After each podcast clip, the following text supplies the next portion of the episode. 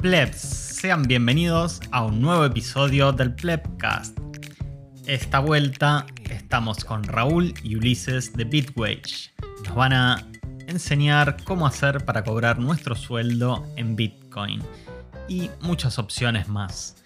No se pierdan este emocionante episodio del Plebcast.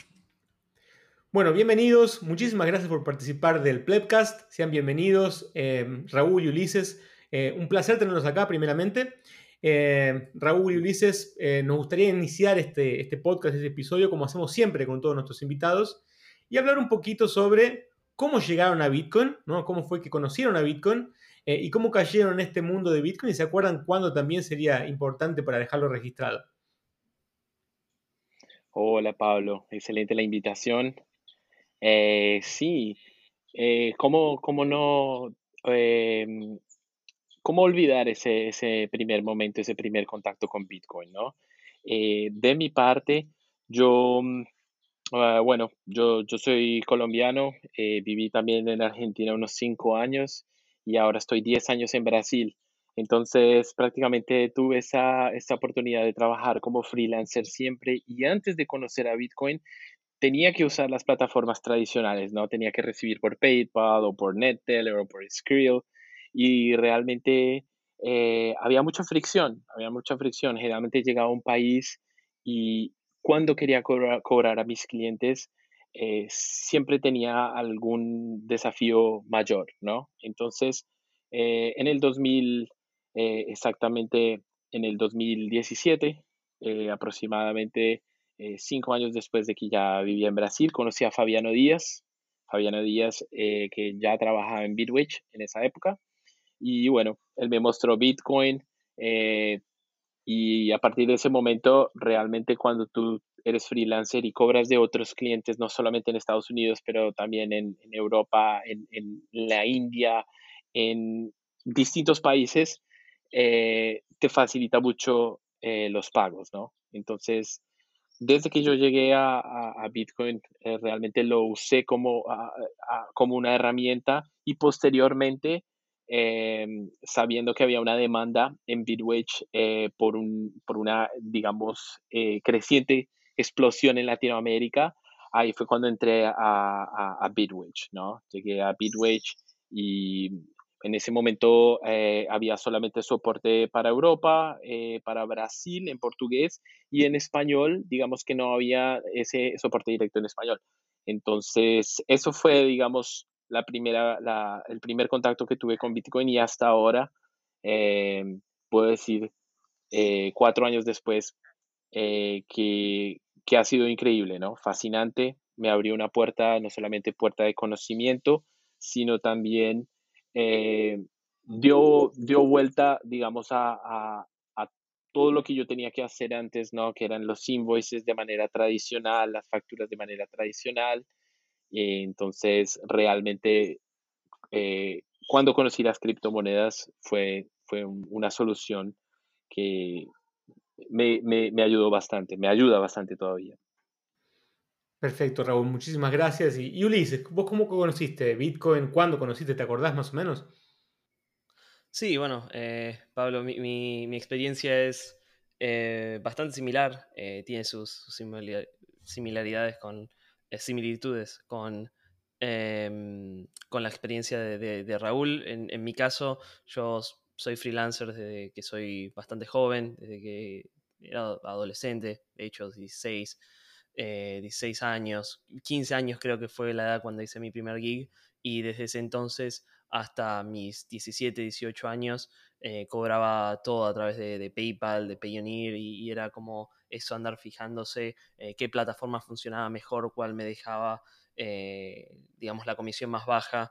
Em, y, bueno, fue, fueron años que, digamos, en, principio uno no, percibía ningún problema, pero cuando uno pasa de eso eh, a, la, economía descentralizada, cuando uno conoce, yo en mi caso fue a los 18 años seguramente, tal vez un poco antes, cuando yo empecé a utilizar eh, Bitcoin, eh, es, un mundo total y completamente diferente, ¿no? yo en principio, em, en ese entonces al menos, no miraba a Bitcoin como... yo, yo sé que hay muchos, muchos nerds ¿no? del Bitcoin. Eh, yo definitivamente no era un nerd de Bitcoin, pero sí que veía un potencial enorme y veía cómo es que eso em, repercutía positivamente en, mi economía, ¿no? Y, en ese sentido eh, creo que, probablemente no sea solo nuestras, nuestras historias, sino la historia de, mucha gente que al final no es porque sean devotos de la tecnología o porque digan, uy, qué, qué, genial Bitcoin o lo que representa Bitcoin, que sí, es, genial, pero sino cómo eso eh, afecta de forma positiva a sus vidas. Entonces sí, yo empecé con Bitcoin a, los 18 años y, desde, ese entonces seguí trabajando con otras plataformas porque lo cierto es que eh, antes de que yo conociera Bitwage era difícil conseguir clientes que me aceptaran em, eso, que pagarme en cripto. Eh, y, bueno, hace este año, a principio de este año, conocí Bitwage por medio de un amigo. Em, bueno, con, mi amigo, él me comentó cómo, cómo estaba haciendo su experiencia, eh, lo probé y la verdad es que eh, creo que es una solución que, que, tiene que llegar a mucha gente porque eh, hace, hace las cosas muy prácticas en el sentido de que, de que bueno, que uno recibe el, dinero de, de, una persona que puede llegar a ser un agente en la economía, digamos, tradicional y que lo único que quiere es depositarte eh, y, sacarse el problema encima, le, decís, bueno, en mi caso yo estaba recibiendo pagos de una universidad y le decía, bueno, eh, paga esta, esta cuenta bancaria que tiene mi nombre y te doy los datos bancarios y eso era todo lo que necesitaba la universidad para que para enviarme el dinero y, bueno, creo que eso también ha revitalizado un poco más mi interés no solo en Bitwage, sino también en Bitcoin y en cómo es que este tipo de de puentes entre la economía tradicional y la, la nueva economía se van a seguir dando, ¿no? Bien, perfecto, muy interesante ver cómo eh, se solucionan eh, casos reales, ¿no? Eh, pero vamos a hacer un poco de historia. ¿Saben ustedes cuándo, cuándo surgió Bitwage exactamente? Sí, Paleo. Bitwage nace exactamente en 2014, ¿cierto? cuando dos ex Oracle se juntan y deciden desarrollar un, producto que beneficie a, aquellas personas que, reciben directamente de sus empleadores o de sus clientes, de, sus empresas, ¿no? Entonces ellos abandonan completamente eh, su trabajo en Oracle y, se, y, descubren Bitcoin y, cuando descubren Bitcoin saben y, ven la oportunidad de que, digamos, eh, no muchas empresas hacían esto de las criptonóminas, eh, nóminas de, salarios, nóminas de sueldos en, utilizando cripto. Y eh, fue así que, nació Bitwage, ¿no? Jonathan Chester, nuestro actual CEO, y, John Lindsay, nuestro actual CTO, Luego, después eh, de, haber lanzado en el 2014 en Estados Unidos eh, la aplicación de Bitcoin Payroll. Eh, así es que nace y bueno, a partir de 2015 comenzamos a, digamos, a recibir fondos de inversores y así sucesivamente fue consolidándose la, la startup, ¿no? hasta, hasta ir, bueno, comenzar a expandir primero en los Estados Unidos y después eh, en los otros continentes. Bien, perfecto, excelente. Em, y para ir un poco a los detalles, ¿qué es Bitwage exactamente? Eh, Bitwage eh, básicamente, en, términos sencillos, te da la posibilidad de, de hacer, como dije anteriormente, ese puente entre la economía tradicional y, la nueva economía o las, economías más descentralizadas, ¿no? En tanto te ofrece la posibilidad de tener eh, datos bancarios en donde tu empleador puede depositarte eh, dinero, tu empleador tanto de, Europa o de Estados Unidos puede, eh, o, de América en realidad también, ¿no? porque tenemos, el mismo servicio en, toda Norteamérica, em, puede depositarte en, una cuenta que eso se transfiere directamente a tu, a tu wallet, eh, tanto en, Bitcoin como en cualquier stablecoin o, cualquier em, eso, token que, vos prefieras. O sea, básicamente, solamente para recapitular y ver si, si quedó claro. Eh, lo que hace Bitwage es eh, ofrecer una, como vos mismo lo mencionaste, una especie de puente entre em, el mundo tradicional de finanzas tradicionales, o sea, por ejemplo, eh, para recibir un, pago en, dinero, dinero fiat, como puede ser dólares, por ejemplo, eh, y lo transforma en, eh, en, un pago que puede ser en otra moneda o mismo en una stablecoin o mismo Bitcoin, ¿no? Que es un poco la idea. Entonces, lo que hace es resolver un problema que podría ser de quién, o sea, de quién es ese problema. ¿Es problema de la persona que recibe o resuelve un problema de la empresa que quiere pagar? ¿Cómo funciona esa parte exactamente? Sí, en realidad resuelve el problema de ambas partes, ¿no? Porque resuelve la persona del usuario final, quien recibe, porque le das más flexibilidad en el sentido de que puede recibir en otras monedas, no necesariamente en su moneda local, ya sea peso, peso colombiano, peso mexicano, etcétera, peso argentino. Él tiene otras posibilidades, como mencionó Ulises, y también le resuelves el problema al cliente, porque el cliente lo que quiere es eh, pagar a la persona sin, con, menos fricción. Entonces, nosotros somos esa plataforma, digamos, multimoneda que se encarga de rutear los fondos y eh, convertirlos a, los otros tokens para que, para que el, el usuario final pueda tener más opciones en, cómo diversificar y cómo distribuir sus fondos. Entonces, realmente solucionan ambas partes y, digo ambas partes porque también eh, en el caso de que el cliente o el empleador pague a otros, en, digamos, a otros colaboradores, a otros eh, empleados, él puede también a través de Bitwitch optar por registrar a su empresa y enviar pagos eh, a través de Bitwich. De esa manera él puede, digamos, fondear una nómina de eh, X cantidad de, empleados, eh, simplificándole la vida en el hecho de que los pagos se hacen de manera, digamos, en masa. entonces él necesita, él puede hacer un solo pago y fondear una nómina de 30, 50, 60 personas, lo cual está buenísimo, ¿no? Le ahorra tiempo y él no necesita digamos, eh, mandar de manera individual a cada uno de sus empleados o de sus contratistas. Bien, se ve una solución muy práctica. Ahora, eh, vamos a un caso práctico. Yo soy, no sé, diseñador gráfico y estoy trabajando, tengo mi oficina en Zimbabue y estoy trabajando para una empresa que está en España. Yo, yo le tengo que pasar una, o sea, Bitwage me va a dar a mí una cuenta de banco española para que yo le pase a mi empleador. Sí, eh, Bitwage en realidad en Europa es compatible, eh, Paleo, con la red de SEPA, ¿no? Entonces, todos los países de la Unión Europea que utilicen SEPA pueden tranquilamente eh, enviar dinero a través de esa, de esa red que Bitwage va a funcionar perfectamente. Para España funciona perfectamente, ¿no? Y mismo que, digamos, nuestro, nuestro banco no esté en el país propiamente dicho, como es compatible con la red europea, eh, funciona, funciona perfectamente. Pero a ver, eh, hagamos un ejemplo para que quede claro para la audiencia. Entonces, eh, creo que el, punto de Palio era un ejemplo aleatorio, ¿no? Podría haber dicho, dijo Zimbabue, pero podría haber dicho el Congo. el punto es, hay una persona que, que, presta un servicio, ¿no? Y quiere recibir, por ejemplo, eh, con Bitcoin. ¿Cómo haría o en qué le beneficiaría Bitwage? ¿Cómo funcionaría?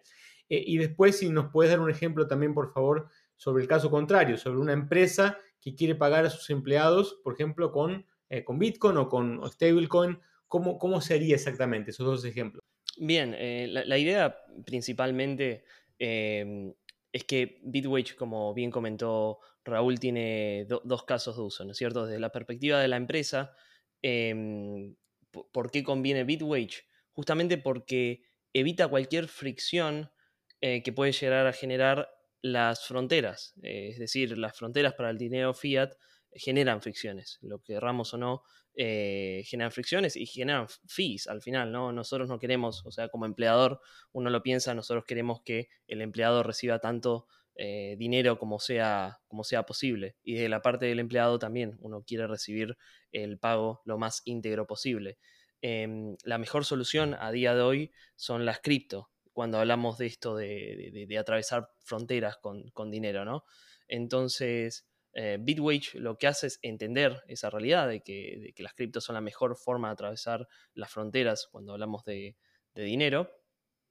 Y, básicamente, como dijo Raúl, podemos generar una, una cuenta bancaria para que la, persona ni siquiera note, o sea, el empleador ni, siquiera tiene que notar, ni siquiera tiene que saber que eh, la persona va a recibir su dinero en, Bitcoin, por ejemplo. El empleador deposita en esa cuenta bancaria que no necesariamente tiene que estar en, España, mientras que sea eh, un país perteneciente a, no me acuerdo cómo, cómo se llamaba este, este bloque económico, pero, em, pero sí, la, idea principalmente es, esa, desde el punto de vista del,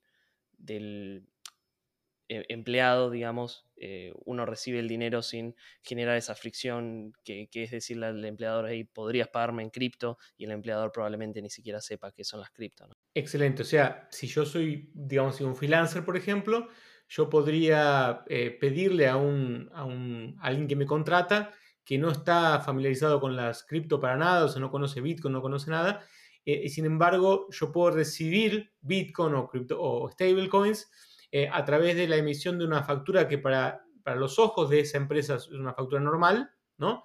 Eh, con un valor en, dólar, por ejemplo, y al pagar ese valor en una cuenta convencional, digamos así, yo recibo el dinero en cripto y la persona me pagó en fiat, digamos así. Entonces, de cierta forma, es transparente para, para la, persona o la empresa que no está familiarizada con, con las cripto y hace un pago normal, pero la persona recibe en cripto si quiere recibir con cripto por A más B, no importa por qué, eh, pero puede hacerlo de esa forma. ¿Es eso? Correcto, correcto. Excelente. Y, en el caso, digamos así, eh, porque ustedes dijeron que tienen dos, dos, casos de uso, ¿no? Que es el de las personas, por ejemplo, freelancers, como el ejemplo que acabo de dar, o las empresas que quieren pagar a sus empleados de una forma facilitada. Yo entendí que una de las facilidades, según comentó Raúl, es que puede hacer un pago eh, en masa, o sea, un valor mayor, digamos así, y después, después Bitwage se encarga de distribuirlo eh, conforme, imagino, las directrices de la propia empresa a los diferentes empleados o, personas que tienen que recibir ese dinero y de diferentes formas, como imagino que puedan optar por hacerlo, sea en cripto o no, o, lo que sea. Em, eh, en ese caso, la, empresa de contrata normalmente lo hace por qué? Lo hace porque tiene esa facilidad de, hacer ese pago en masa, lo hace porque quiere pagar a los empleados con Bitcoin o por qué lo hace exactamente? ¿Cuál es la motivación para hacerlo? Y, si hay algo más que me estoy perdiendo, por favor me lo comentan. Claro, Pablo. Eh, no solamente les, da, les ofrece ese beneficio a los empleados, ¿no? Sino que en realidad ellos tienen más, eh, más control sobre todo el proceso, porque digamos, para explicar un poco el flujo, cómo funcionaría, ¿no? Una vez de que el empleado entra a la plataforma, el empleado solo tiene que registrar a dónde él quiere recibir, en este caso, su dirección de wallet o también puede jugar con los porcentajes y en el caso de que quiere, por ejemplo, adicionar un porcentaje en cripto, otro en stablecoin y también eh, otro en moneda local, ¿no?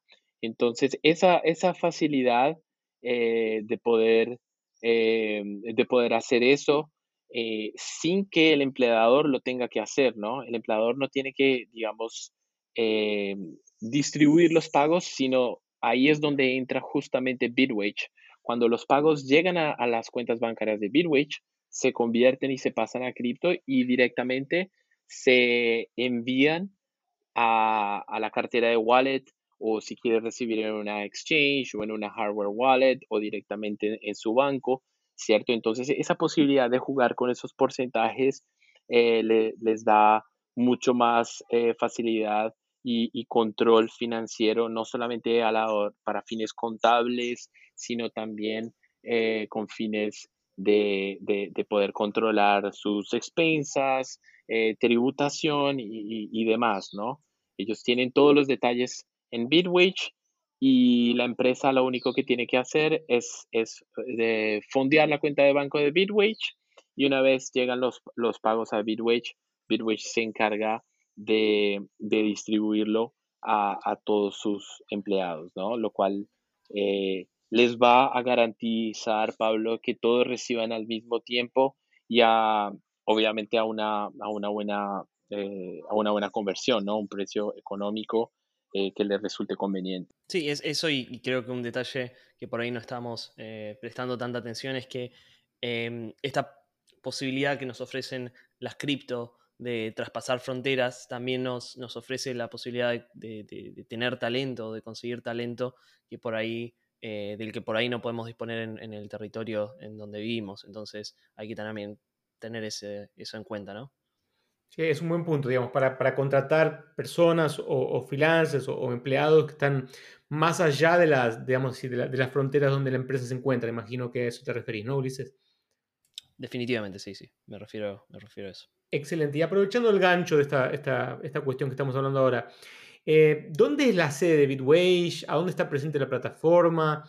¿A dónde están los clientes de Bitwage? ¿Cuáles son los principales países o regiones donde Bitwage eh, actúa o es fuerte en este momento? Eh, a ver si me pueden contar un poquito sobre, sobre cómo está distribuido eso geográficamente, digamos, a pesar de que entiendo que las fronteras no son un problema, es justamente eso lo que Bitwage resuelve, ¿no? Sí, así es, Pablo. Eh, ha operado en más de 100 países, ¿no? Eh, siendo los principales mercados Estados Unidos, Europa y Latinoamérica, ¿no?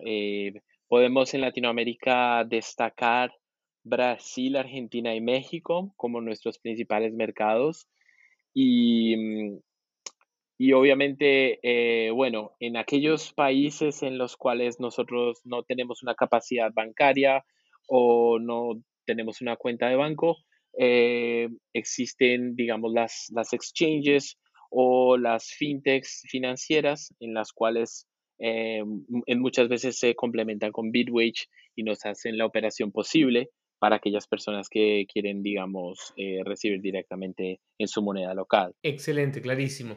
Y eh, más o menos, así de curioso, ¿cuántas personas trabajan en, en Bitwage hoy? En este momento somos eh, aproximadamente, contando todos los developers, estamos llegando más o menos a unas 25 30 personas trabajando remoto full time. Excelente, excelente. Eh, y una pregunta adicional que me gustaría hacer para entender un poco todo. O sea, si tuviéramos que definirlo, ya lo, creo que lo definimos bastante, pero si tuviéramos que definirlo en pocas palabras, por si no quedó claro lo suficiente aún, digamos, eh, y tuviéramos que decir, ¿para quién es Bitwage? O sea, ¿y para quién podemos decir que es el usuario típico de Bitwage? ¿Cómo lo definirían ustedes? Em, no, existe, no existe un user case, o sea, eh, no, vamos a ignorar la realidad tampoco, ¿no? Para responderte la pregunta hay hay dos respuestas posibles, ¿no? Em, nuestro mayor user case ahora mismo son los, eh, los developers, ¿no? Son los, desarrolladores de software, son eh, gente que, está en la industria de, tecnológica, ¿no? O diseñadores también, ¿no? Son la, mayor cantidad de usuarios que tenemos son, son, ellos, pero no, nos cerramos a, nuevos user cases y además que, siguen, siguen apareciendo eh, diferentes user cases, hay e incluso deportistas que cobran utilizando nuestros servicios. Em, no, cualquier persona que, exporte servicios es eh, posiblemente puede llegar a ser nuestro, nuestro cliente. Y si vive, bueno, en los Estados Unidos, eh, cualquier persona que, cobre su salario a través de una cuenta bancaria puede llegar a ser nuestro, nuestro cliente también.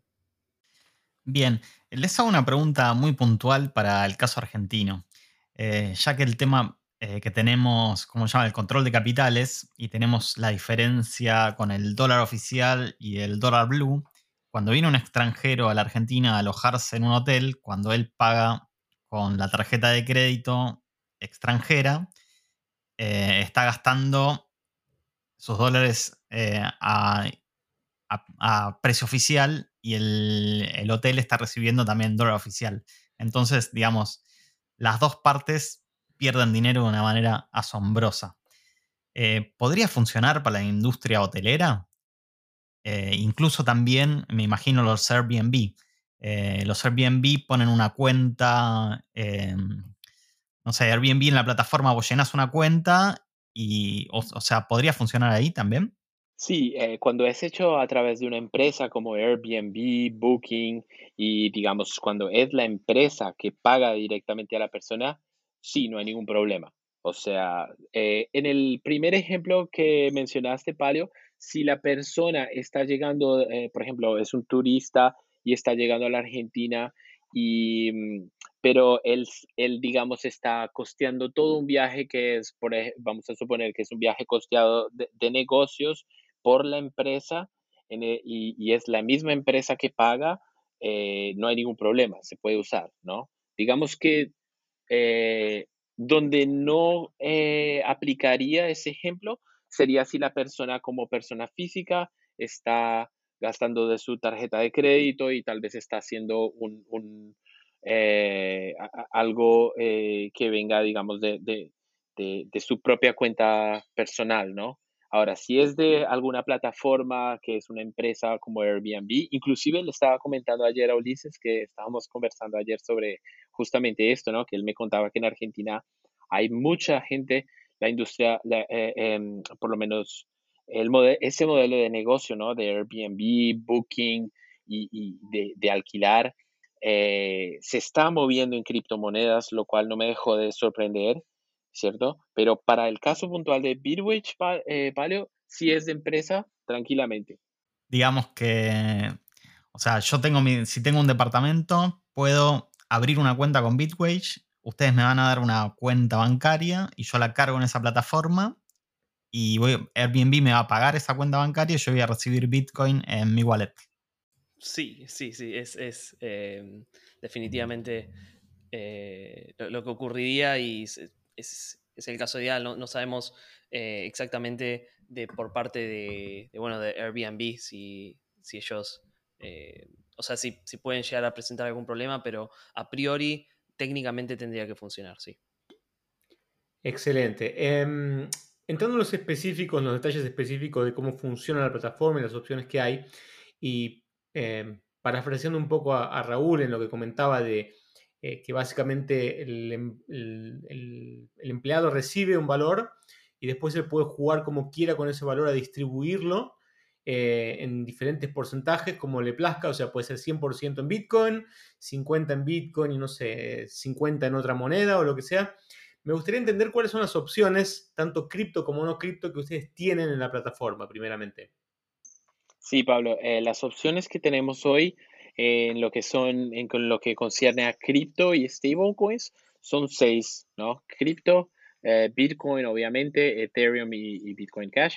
Y lo que es, eh, se refiere a stablecoins, tenemos USDC, DAI, y también tenemos el, dólar eh, de Celo, que es CUSD, ¿no? No, es algo que tiene mucha liquidez, pero, pero está bueno porque eh, realmente no tiene, digamos, es la única stablecoins que Bitwage soporta que no tiene fees de, la red, ¿no? Porque generalmente nosotros para stablecoins cobramos un porcentaje fijo de 2%, pero dependiendo si recibes en USDC va a ser más 15 dólares y si recibes en DAI eh, son esos mismos 2% más 5 dólares, ¿no? Entonces lo que está bueno de, de CUSD, no es stablecoin, es de que es 2% fijo, ¿no?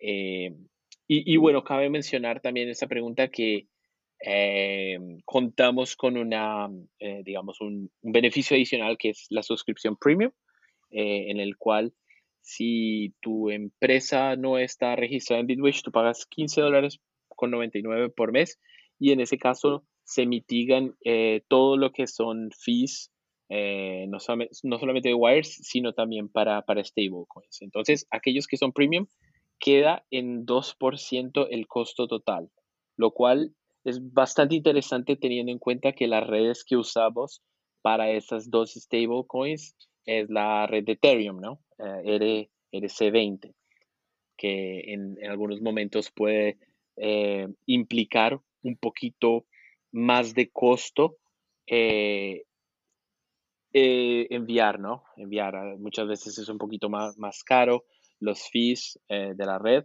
Entonces, bueno, tiene, tienen bastante, digamos, opción.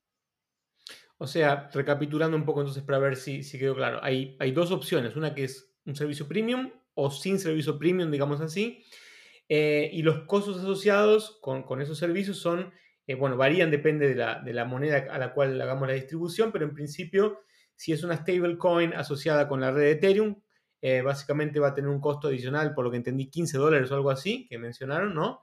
que es el costo más o menos para, para, hacer la distribución a, ese, token. Y aparte de eso, un 2% del valor enviado, ¿correcto? Así es correcto. Entonces, eh, para, para DAI son, son 2% más 5 dólares, ¿no? Sí. Es decir, si te mandan 1000, eh, vas a, van a entrar 975 DAI, ¿no? Y para, para USDC son 2% más 15 dólares. ¿Y para Bitcoin? para Bitcoin nosotros no cobramos fees, no cobramos fees. Eh, para Bitcoin lo que hacemos es que se cobra un, spread, ¿no? un spread a la hora de, digamos, de, hacer la operación, de procesar los pagos. Entonces, en Estados Unidos en este momento eh, estamos cobrando 1.5 para aquellos que reciben un spread de 1.5% y en Argentina y en Latinoamérica eh, Brasil, México, Latinoamérica en general, serían 4.5% de spread. Eso como costo total, ¿no? 4.5% para Bitcoin, Ethereum y Bitcoin Cash, ¿no? Ulises, ¿hay plazos en esto? ¿Es instantáneo el cobro o ustedes retienen el dinero por cierto plazo? Em, por lo general, el, pago se recibe eh, en el mismo día o al otro día de, de, que nosotros registramos la transacción. No, no, tenemos un plazo, digamos, fijo, pero, pero sí que se recibe eh, casi inmediatamente. ¿Y hay algún límite en los, montos o cómo funciona? O sea, ¿se puede mandar lo que sea? Eh, ¿Hay un mínimo, un máximo? Sí, no, no hay, ah, solamente hay un límite mínimo que es el equivalente a 15 dólares, ¿cierto? Como estábamos comentándoles, eh, si van a recibir en stablecoins y van a recibir un valor muy bajo, por lo general, lo que nosotros hacemos es entramos en contacto con el usuario o con la empresa y les pedimos que modifiquen su distribución a, Bitcoin para no tener, ese problema, ¿no?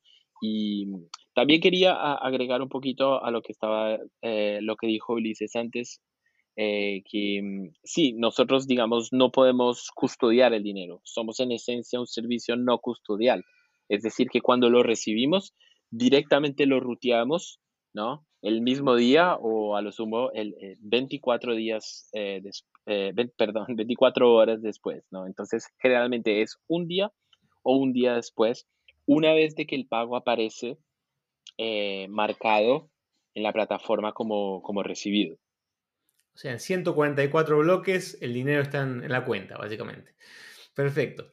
Em, y la, la, pregunta que me gustaría hacer asociada a eso, que me llamó la atención bastante, ¿Por qué tanta diferencia en el spread de Bitcoin en América Latina y en Estados Unidos? ¿Cuál es la razón para eso? ¿Hay alguna explicación? Excelente pregunta, eh, Pablo. Sí, excelente pregunta. En realidad, sí hay una explicación y es una explicación por un fenómeno que se está dando en, digamos, en Latinoamérica, ¿no? Eh, o sea, en Latinoamérica prácticamente el mercado está creciendo, es algo nuevo y está creciendo bastante, ¿no? En Estados Unidos eh, ya el producto, digamos, está mm, eh, desde el 2014 y lo que nosotros hacemos es, eh, bueno, ampliar el mercado en, en, Estados Unidos y al mismo tiempo aprovechar este boom que estamos viviendo en Latinoamérica. No, no, solamente en Argentina, Brasil y México como tal, pero especialmente en, en Argentina, donde digamos que desde finales del 2018 para Bitwage ha sido muy positivo.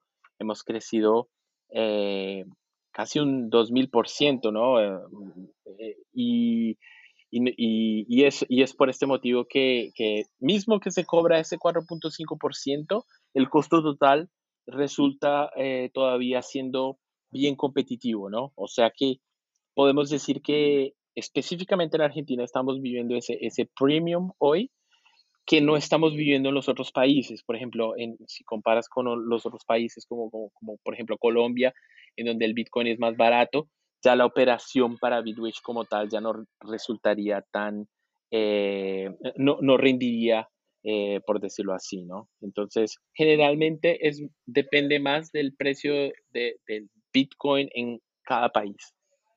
Entiendo, entiendo. Perfecto. Y digamos que, bueno, eh, está todo bárbaro, no, nos gustó el producto, yo soy un usuario, me encantó el producto, me encantó la idea y lo quiero empezar a usar, ¿no? Eh, una preocupación muy grande que los bitcoiners tienen siempre, o muchos bitcoiners, es con la cuestión de la privacidad y los datos. Eh, ¿Cómo funciona el proceso de registro? ¿Qué información es necesaria? ¿Es muy burocrático? ¿Es muy demorado? ¿O es rápido? O sea, ¿cómo es todo ese proceso? y, digamos, y cómo, ¿qué tendría que hacer para empezar a utilizar el servicio? Mm, bien, como para empezar, digamos, eh, obviamente tenemos que, eh, registrarnos, eh, hay que verificar la, cuenta, después por, la misma plataforma te va a pedir que configures las distribuciones, donde, donde es que el dinero va a, parar. Y, bueno, crear, crear el, primer invoice y pues eso, eso más o menos con eso bastaría. Eh, si la pregunta es, ¿hay un KYC? la respuesta es, inevitablemente lo hay. Eh, sí. Eh, si, la pregunta de vuelta es, AFIP puede venir, venir y preguntarnos o, cualquier entidad gubernamental puede venir y preguntarnos cuál es o, qué es lo que hace tal persona con su dinero o, la información de tal persona, lo cierto es que no tenemos ninguna, ninguna obligación, ¿no es cierto? Nosotros podemos llegar a tener obligaciones con el gobierno de los Estados Unidos, nada más.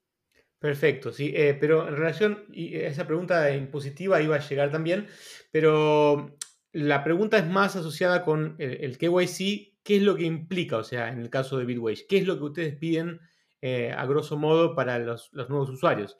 Eh, porque hay diferentes, entre comillas, niveles de KYC, donde algunos piden muchísimas cosas y otros son un poco menos invasivos de cierta forma. Entonces, si, si puede más o menos darnos una idea de qué es lo que puede esperar un usuario eh, tradicional cuando se vaya a registrar a la plataforma, sería buenísimo para que eh, las personas sepan. Dale, Pablo, sí, genial. Eh, lo que ellos necesitan es obviamente tener un cliente o un empleador que les pague desde afuera, ¿no? Desde el exterior. esto sería, digamos, requisito fundamental, que el empleador pague desde una cuenta bancaria empresarial, es, es otro requisito que no puede faltar, ¿no?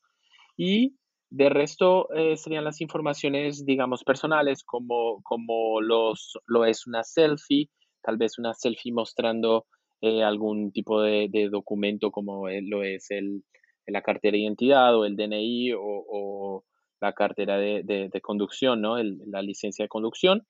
Y una vez eh, subes, la persona subió, cargó los, la documentación necesaria, la documentación requerida, después de 24 horas, 48 horas, eh, la cuenta te será aprobada o nuestro equipo de compliance directamente va a entrar en contacto diciéndote, eh, no, Pablo, tal vez la selfie quedó un poco borrosa o, algún tipo de requerimiento. Entonces, realmente es un KYC sencillo em, y, y, bueno, es, eh, digamos, es, es, bien amigable. El, no, no, es, no es, digamos, eh, un, proceso invasivo. Lo que sí es necesario dejar en claro que existe porque, eh, digamos que nosotros trabajamos con muchas exchanges, trabajamos con muchos bancos, trabajamos, digamos, con otras empresas para hacer el proceso bastante fluido.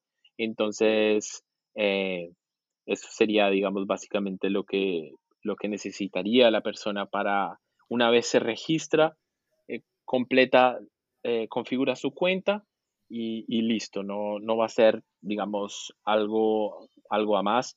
existe, existe solamente en el caso, digamos, las personas que, que van a recibir, digamos, por ejemplo, em, en peso argentino, si ellos quieren, digamos, recibir en, pesos argentinos, obviamente existirá un KYC adicional, pero esos son casos de uso específicos, ¿no? No es, digamos, el caso de uso tradicional. Eh, porque... creo, que te estás olvidando también de, la yo, en realidad lo digo como usuario, ¿no? Porque además de trabajar para Bitway, yo soy usuario y recuerdo que yo tuve que llenar un formulario, em, no, no un formulario, pero sí tuve que enviar una prueba de dónde, de dónde es que vivo, creo que con un servicio o algo así, ¿verdad?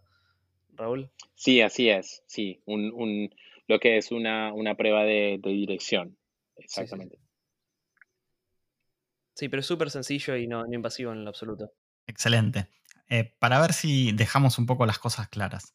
Eh, Bitwage sirve para empleados con salario recurrente o también para freelancers que facturan de vez en cuando.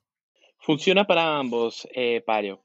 Funciona para ambos. Eh, Bitwage, digamos, si yo me quiero registrar en Bitwage y quiero utilizar la plataforma y, yo no tengo, digamos, una relación de dependencia o, digamos, un, un contrato de trabajo como empleado, sino que yo estoy recibiendo desde un cliente en particular y lo quiero hacer como freelancer y por ahí no lo quiero cobrar todos los meses, sino cada tres, seis meses perfectamente. Pero también te va a funcionar si tú eres un, eh, digamos, eh, eh, tienes un empleador que te paga y, te paga de manera recurrente y, digamos, una vez por semana o una vez por mes entonces funciona para ambos, ¿no? Mismo para clientes como también empresas eh, que tengan esa, e, e, ese, ese, vínculo eh, con, con, con, el usuario. Y eso, eh, para dejarlo claro, vos mencionaste, Raúl, unos minutos atrás, que era importante que la persona que recibe esté en un país diferente del, de la persona que paga, ¿no? O sea, la empresa que paga en realidad. Eh, eso es un hecho siempre, por ejemplo, porque hablamos de que hay un sistema de distribución para que la empresa pueda pagarles a ustedes un valor X y después ustedes se encargan de distribuirlo a cada empleado la, parte que le corresponde y viceversa.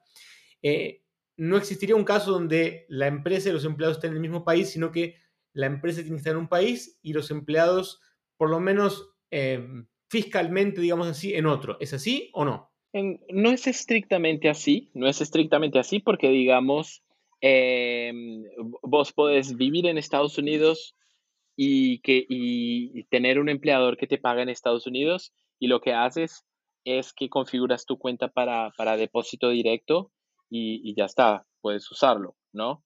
Eh, me refería más, digamos, eh, en el, en el caso de, de, las personas que hacen, que, que, hacen facturas, ¿no? Que hacen invoices.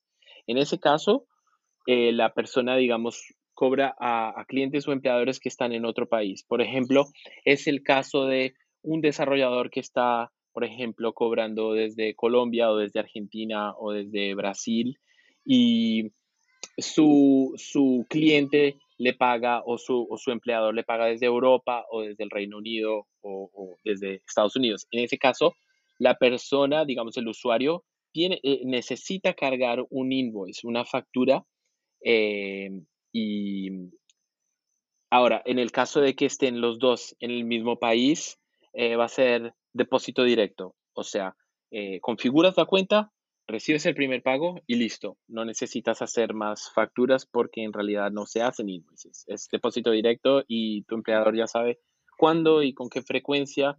Eh, y, lo que está bueno también es que independientemente de la frecuencia y si el monto varía, eh, digamos que el algoritmo siempre va a conseguir detectar el pago eh, siempre y cuando hayas recibido ese único y primer invoice, ¿no? Ese, primer invoice eh, que esté registrado en la plataforma. Creo que está, bastante claro. Bueno, volviendo ahora un poquito a, a, las preguntas difíciles, ¿no? volviendo un poco a la cuestión tributaria, creo que las dos preguntas más o las dos cuestiones más importantes para muchos bitcoiners son la cuestión del KYC y la cuestión tributaria que vienen de la mano, ¿no? Son bastante eh, relacionadas. Eh, por cuestiones de privacidad y por cuestiones también tributarias, me gustaría entender cómo funciona un poco eh, o, cómo ustedes funcionan en esa dinámica, porque por lo que decía Ulises, básicamente la única obligación que ustedes tienen es de reportarle a el gobierno de Estados Unidos. La pregunta es, ¿Eso se hace de forma automática o lo hacen sobre demanda si, si el gobierno se los pide? Esa es la primera pregunta. La segunda pregunta es, ¿qué tendría que pasar, por ejemplo, suponiendo un caso de Argentina, qué tendría que pasar para que eh, Bitwage le reporte las informaciones de algún usuario o de algunos usuarios a, eh, digamos, eh, AFIP, que es el organismo que está en Argentina, el organismo tributario argentino. O sea, ¿qué tendría que pasar para que eso ocurra, para que ustedes entreguen esa información, para tener una idea para que quede bien claro y transparente para todos los que están escuchando? Excelente, excelente pregunta, Pablo. Excelente, bien, bien, bien articulada. Bueno, en realidad nosotros, eh, digamos, no, no estamos vinculados directamente con esa, con el, digamos, la FIB o, la WIB. Sin embargo, eso no, no exime que si tengamos que, eh, o si nos piden informaciones, nosotros eh, es, es, es, de común sentido que nosotros iremos a cooperar, ¿no? Eh, está en Estados Unidos regulado por, por FinCEN, ¿cierto? Por, por FinCEN. Y mm, en el caso específico de Latinoamérica, dependiendo del país eh, eh, del usuario, ¿no? Por ejemplo, puntualmente el caso de Argentina y la, la parte impositiva, todo lo que tiene que ver con eh, el MULC y la exportación de servicios, nosotros encaminamos a nuestros usuarios directamente a los contadores que tenemos disponibles allá en Argentina, ¿no?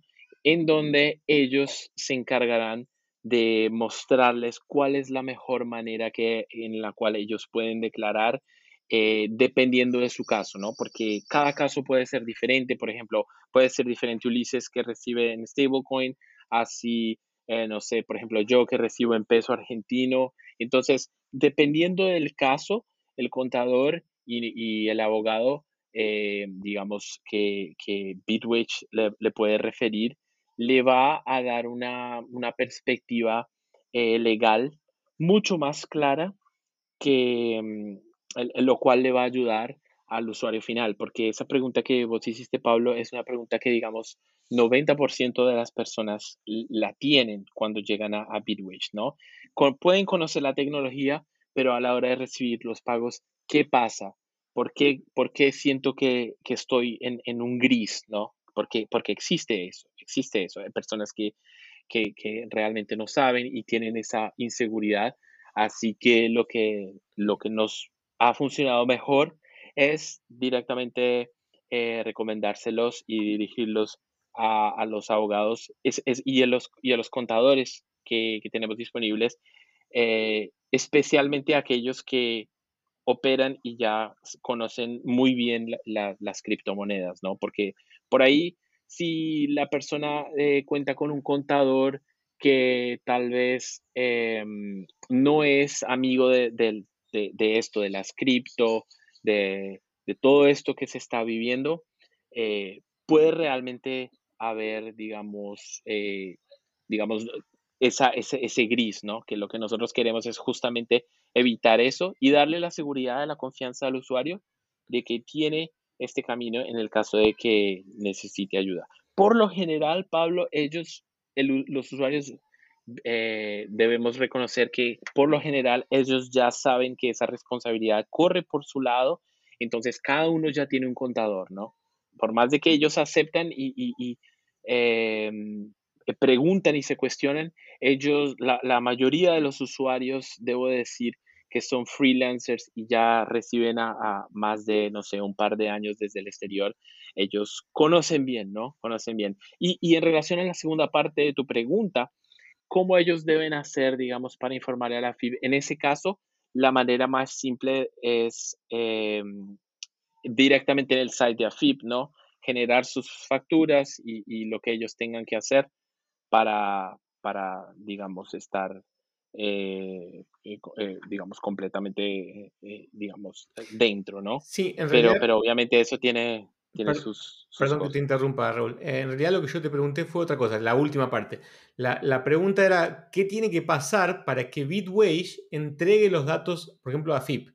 O sea, ¿qué es lo que tiene que pasar? ¿Es una orden judicial? O sea, ¿qué es lo que, qué, llevaría o qué motivaría a Bitwage a entregar los datos a una agencia tributaria? Ese es el punto. Después, está clarísimo que eh, la obligación de tributar, como lo, como lo dijiste vos, es individual de cada uno y cada uno tiene que hacerse cargo y responsable por, las consecuencias de hacerlo o de no hacerlo, de lo que sea.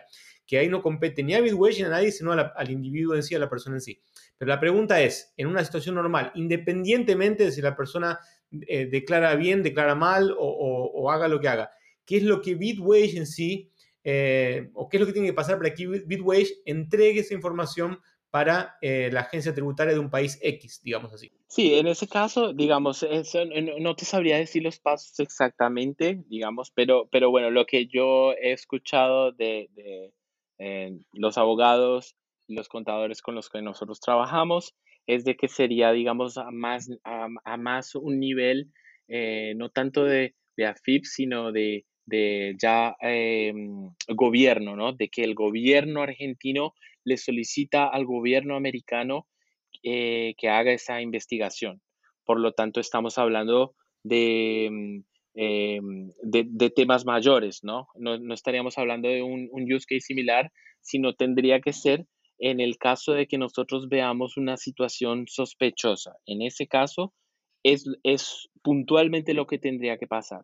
De repente, no sé, entró un pago, eh, por ponerte un ejemplo, entró un pago de 200 mil dólares. Bueno, eh, requiere, la, la, cantidad lo pide, eh, pide esa verificación. Y si no se puede verificar, de manera ninguna vamos a, digamos, arriesgar todos nuestras relaciones bancarias.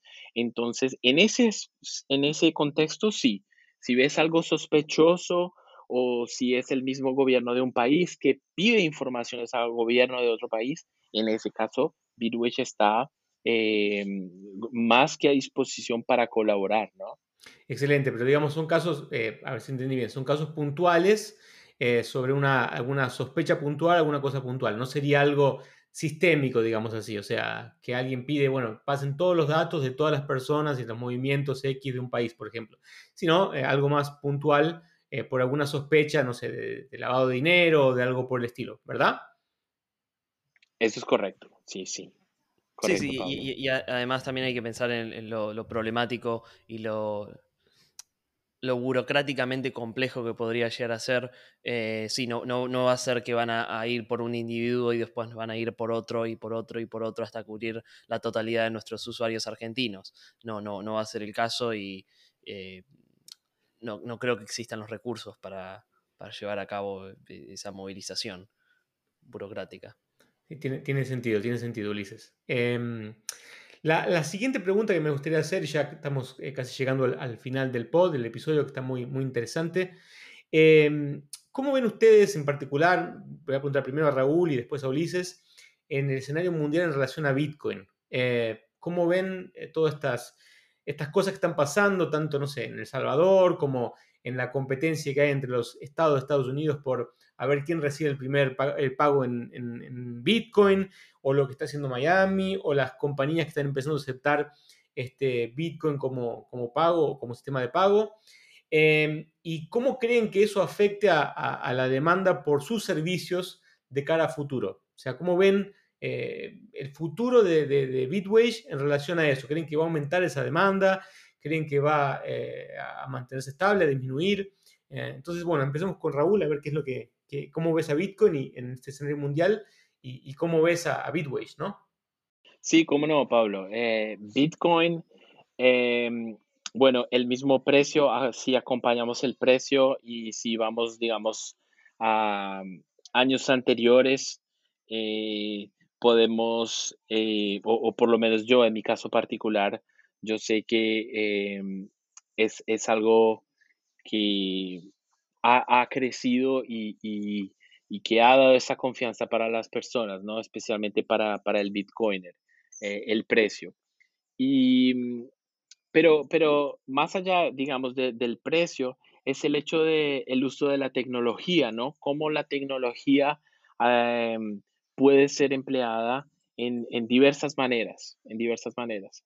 Entonces, em, como bien lo mencionabas, hoy por hoy em, ya existen em, profesionales del deporte, por ejemplo, o personas de, los gobiernos que están interesándose en, cripto y para nosotros resulta muy alentador en el sentido de que, eh, como Ulises mencionó al, principio, eh, si bien nuestro mayor use case son los desarrolladores, designers, intérpretes, eh, tener estas nuevas personas en, en Bitwage y poder servirles a estas personas, ¿no? Como estamos hablando de instituciones gubernamentales o estamos hablando de, de grandes equipos eh, deportivos, ya sean de, fútbol o de, de, básquet o del deporte que sea, resulta algo muy promisorio para nosotros, ¿no? Em, porque no solamente el hecho de que Bitwage nació prácticamente hace, hace siete años del 2014 eh, siendo pionera, sino, sino la posibilidad de tener eh, nuevos casos de uso, eh, soy, soy un convencido y soy optimista de que ese fenómeno que está ocurriendo en Latinoamérica, no solamente en Argentina, sino también El Salvador y los otros países que están llevando a serio esta tecnología, pueda abrirles la cabeza a los otros países. Y lo está haciendo, lo está haciendo. Vemos que hoy, por ejemplo, la, los, los mayores influencers y, y las principales figuras están al alcance de todos, están ahí en los grupos, en los grupos de Reddit, de Facebook, de Telegram, y, son en esas comunidades en realidad donde tú puedes hoy por hoy aprender, aprender mucho más, ¿no? Entonces, lo veo como un escenario positivo. Eh, como Bitcoiner soy bullish del precio, ¿no? Eh, espero, espero a que llegue a 100 mil para, para vender y digamos que en, en relación a Bitwage, eh, bien eh, expectante también para que al día de, la de mañana aparezcan nuevos países, por ejemplo, con, con, con, economías en las cuales el sistema está demasiado eh, carente y él puede hacer, Bitcoin puede ser un, un, una de las herramientas que pueda abrirle los ojos a las personas, ¿no? No, estoy, digamos, diciendo que va a ser el antídoto y que es la solución a todos los problemas, pero sí es, tienes una más, tienes una más, ¿no? Y cuando de repente el sistema tradicional no has encontrado eh, lo, que buscabas y te dan esa oportunidad que son las cripto, esa oportunidad que, es Bitcoin para, en economías que están, que están pidiéndolo a gritos, eh, siento que es válido, ¿no? Entonces, eh, soy, soy, digamos, desde, desde ese punto de vista bien, bien optimista y, y, al igual sé que vendrán más empresas, ¿no? Eh, vendrá también más competencia, habrán más players y, habrá mucho más volumen, no solamente Bitcoin, sino también es el que, estén las personas trabajando con él. Excelente. Y Ulises, ¿cuál es tu visión? Bueno, no, no, mucho, no mucho más que, agregar, ¿no? Em, sí, definitivamente emociona eh, cómo, se, se, ha no solo popularizado, sino cómo se ha em, aceptado Bitcoin incluso en, instrumentos financieros eh, más ligados a la economía más tradicional, ¿no es cierto? Con lo que hemos visto a finales de, octubre, eh, con el, primer ETF, ¿no? Eh, vinculado a, Bitcoin. Y, digamos, la repercusión que eso tuvo no solo en el precio, sino también en, la cómo, mucha gente lo ha, adoptado y cómo, cada vez más es, sentido común que las criptos son, el futuro, ¿no? Es, interesante ver el, el impacto no solo económico, sino también, digamos, cultural de cómo se, da un poco ese sentido común y cómo la gente, eh, incluso si no están tan al tanto de eh, qué son las cripto, em, se, genera ese, sentido común y esa, esa cultura de decir, bueno, eh, no, sé qué, qué, es lo que es, pero sé que vamos para ese lado, ¿no? vamos a una pregunta al hueso. ¿Cómo sabemos que podemos confiar en Bitwage y por qué? Sí, Em, eh, Paleo, desde el momento, desde el momento que, digamos, los fondos salen de la cuenta de tu empleador, y, no solamente de la cuenta, puede ser de la wallet, algo que mm, se me olvidó de mencionar es de que, digamos, además de los sistemas bancarios, ellos, los, los las empresas y los clientes también pueden fondear y financiar las nóminas en cripto y stablecoins, que está bueno.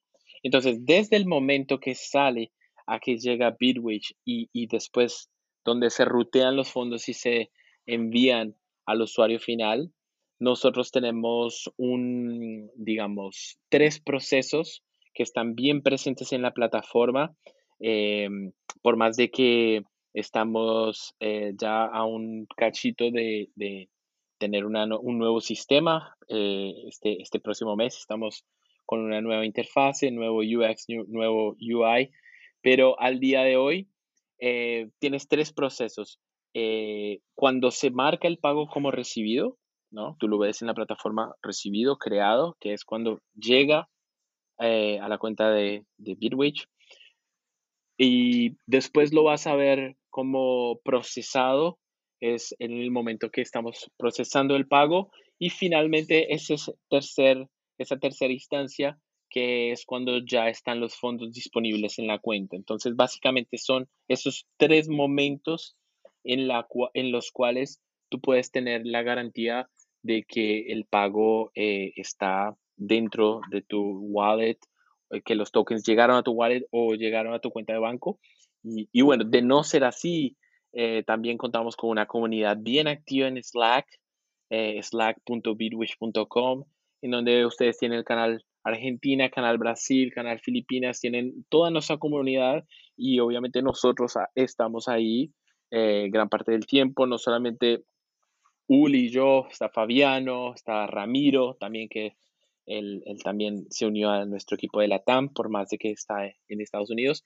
Así que mm, ese, ese toque personalizado de, del soporte personalizado de responder eh, tan pronto la persona lo necesita, es algo que nosotros estamos esforzándonos bastante, ¿no? Porque muchas veces tienes que lidiar con los horarios em, eh, inversos, ¿no? Entonces, por ejemplo, si la persona está en otro horario, eh, suponete en Asia o en Filipinas, eh, tenemos que estar disponibles o, tener una persona que pueda responder el mismo horario.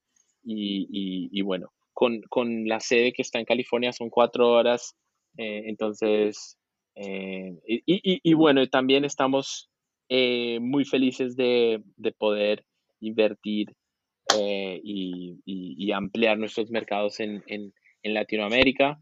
Así que no hemos hecho, digamos, un marketing muy grande, pero a medida que está pasando el tiempo, lo está meritando, así que seguramente nos vean más en más podcasts, en más videos, con más, con, eh, más digamos, participación eh, a nivel Latinoamérica.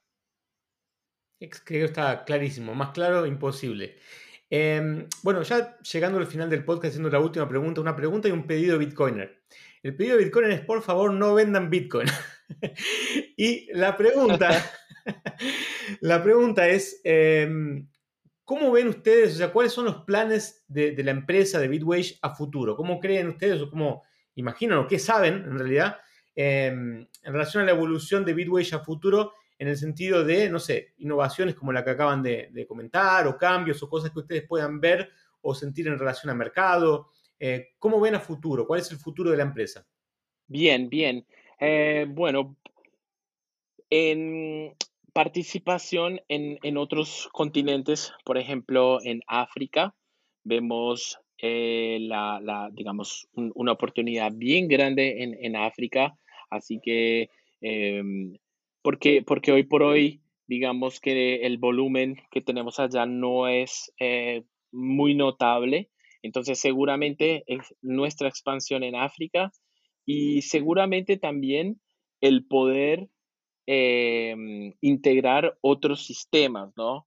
Em, estamos hablando de sistemas, no solamente otras redes em, eh, como, como lo son Stellar o, otras redes para que los costos sean mucho más baratos y eh, perdón, eh, wallets, ¿no? Wallets, servicios de wallets Em, actualmente nosotros eh, tenemos una buena relación con, con wallets allá en Argentina y, mm, y, en, en, Latinoamérica.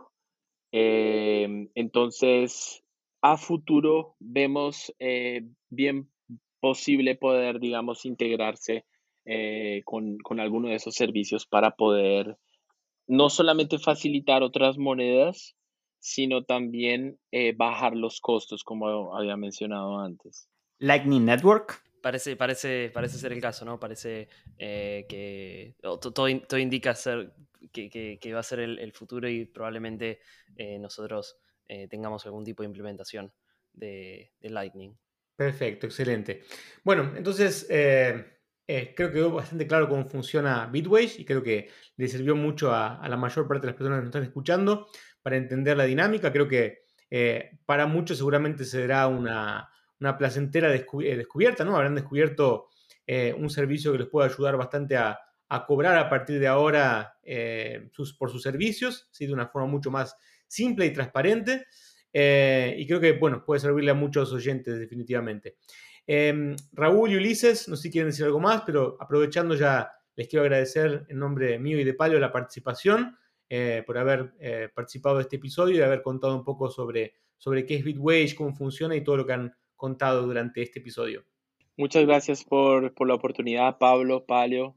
Realmente un placer, un gusto estar aquí. Esperamos que sea la primera de muchas y, y, seguramente nos vamos a ver eh, en, futuras ocasiones. Así que muy agradecidos, muchas gracias chicos por el excelente trabajo que están eh, haciendo y, bueno, eh, por aquí estamos también. Sí, totalmente. Mucho, mucho más no, no, hay que añadir, pero muchas gracias por el trabajo que hacen y en definitiva, como digo, es, importante este rol ¿no? de la educación, de la divulgación y, creo que, ustedes lo hacen eh, maravillosamente, así que sigan, sigan con, esto. Muchas gracias por sus palabras de, aliento y definitivamente eh, necesitamos a Bitwage en Argentina porque los freelancers están todo el tiempo preguntando cómo hacemos para no perder plata. Así que bienvenidos, acá tienen un semillero gigante. Gracias, Palio, gracias, Pablo, genial. Muchas gracias.